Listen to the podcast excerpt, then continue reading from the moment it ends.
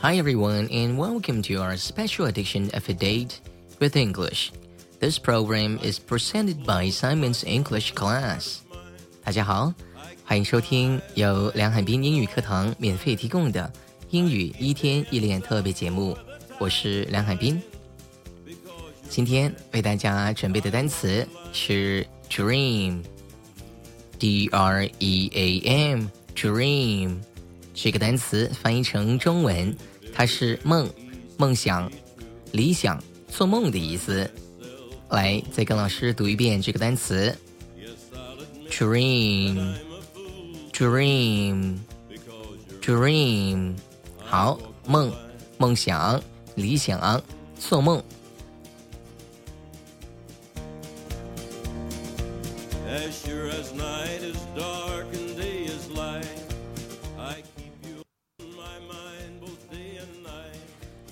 现在我们一起来练习一下这个单词“梦 ”（dream）。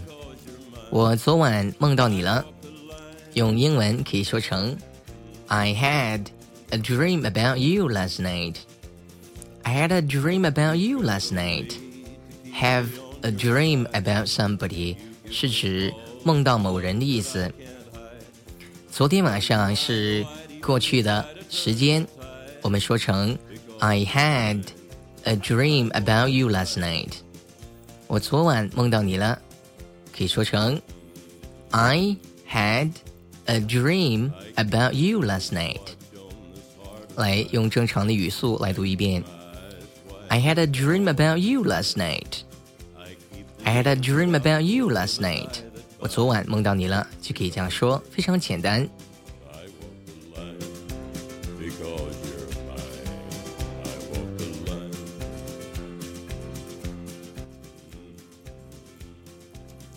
Dream 也可以用来表示理想的意思。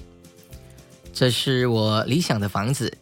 This is my dream house。这是我理想的房子。理想的房子可以直接说成 dream house。理想的车子也可以说成 dream car。dream car 在 dream 后面加一个名词。就可以表示理想的什么？理想的房子，dream house；理想的车子，dream car。好，这是我理想的房子。This is my dream house. This is my dream house. This is my dream house. 这是我理想的房子。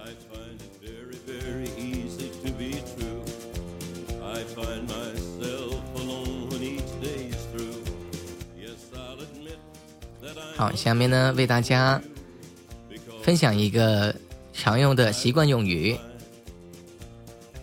：go like a dream，或者说成 work like a dream，都可以。go like a dream，或者是 work like a dream，翻译成中文是十分有效，或者是性能极佳的意思。我的新车性能非常好。My new car goes like a dream. My new car goes like a dream. 非常简单，我的汽车性能非常好，可以直接说成 My new car goes like a dream. My new car goes like a dream. 我的新车性能非常好。 Go, work like a dream，可以直接翻译成为十分有效、性能极佳的意思。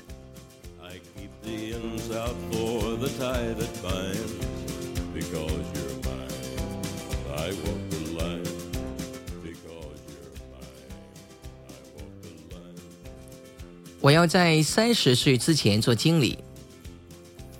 你做梦吧，你别瞎想了。做不到的。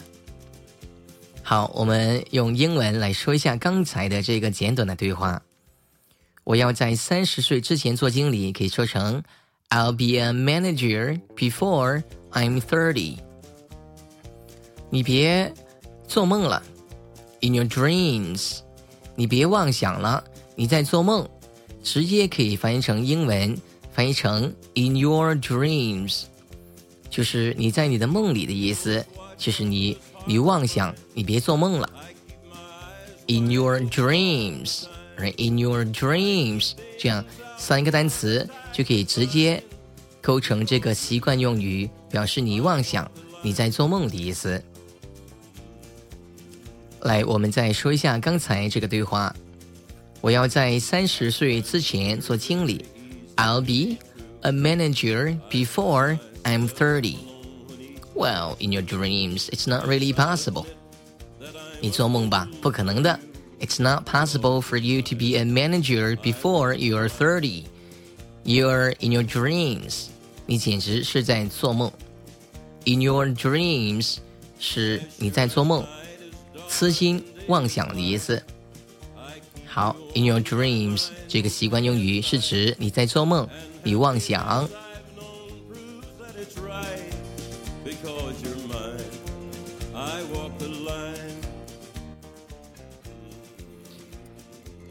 如果你想说一口流利的英语，就不要再做白日梦了，开始练习吧。If you want to speak good English, stop daydreaming and start practicing. 做白日梦有这样的一个单词叫 daydream，d a y d r e a m，daydream。Are you daydreaming? You're you're just the employee of the company. You're not the boss. 你在做白日梦吧？你只是一个普通的员工，你不是老板。You're just a, a very ordinary employee. You're not the boss. 只是一个普通员工，ordinary employee. You're not the boss. 你不是老板。好，白日梦，做白日梦。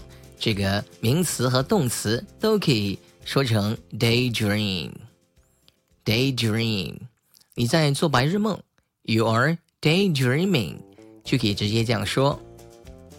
好，我们再说一下刚才的这个例句。如果你想说一口流利的英文，不要再做白日梦了，开始练习吧。If you want to speak good English, stop daydreaming and start practicing. Stop daydreaming and start practicing. 不要再做白日梦了，开始练习吧。光听课，光上课，表面上看起来好像是很积极，天天去上课，天天做很多笔记。但实际上，如果我们耳朵不听英文，嘴巴不说英文，是不可能学好英文的。所以，你不要光在做白日梦了。一定要耳朵张开来听英文，嘴巴张开来说英文。Right? Stop daydreaming and start practicing English every day. If you if you do this, I can guarantee that you are able to speak good English in one year. 如果天天练习英语，听说读写的话呢，我向你保证，在一年的时间之内呢，你将会说好一口非常流利的英语。 just make sure that you don't daydream anymore. 只是你要向我保证，你不要再做白日梦了，一定要 start practicing，一定要开始练习，don't daydream。OK，来，我们再说一遍这个句子。If you want to speak good English, stop daydreaming and start practicing。如果想说一口流利的英文，不要再做白日梦了，开始练习吧。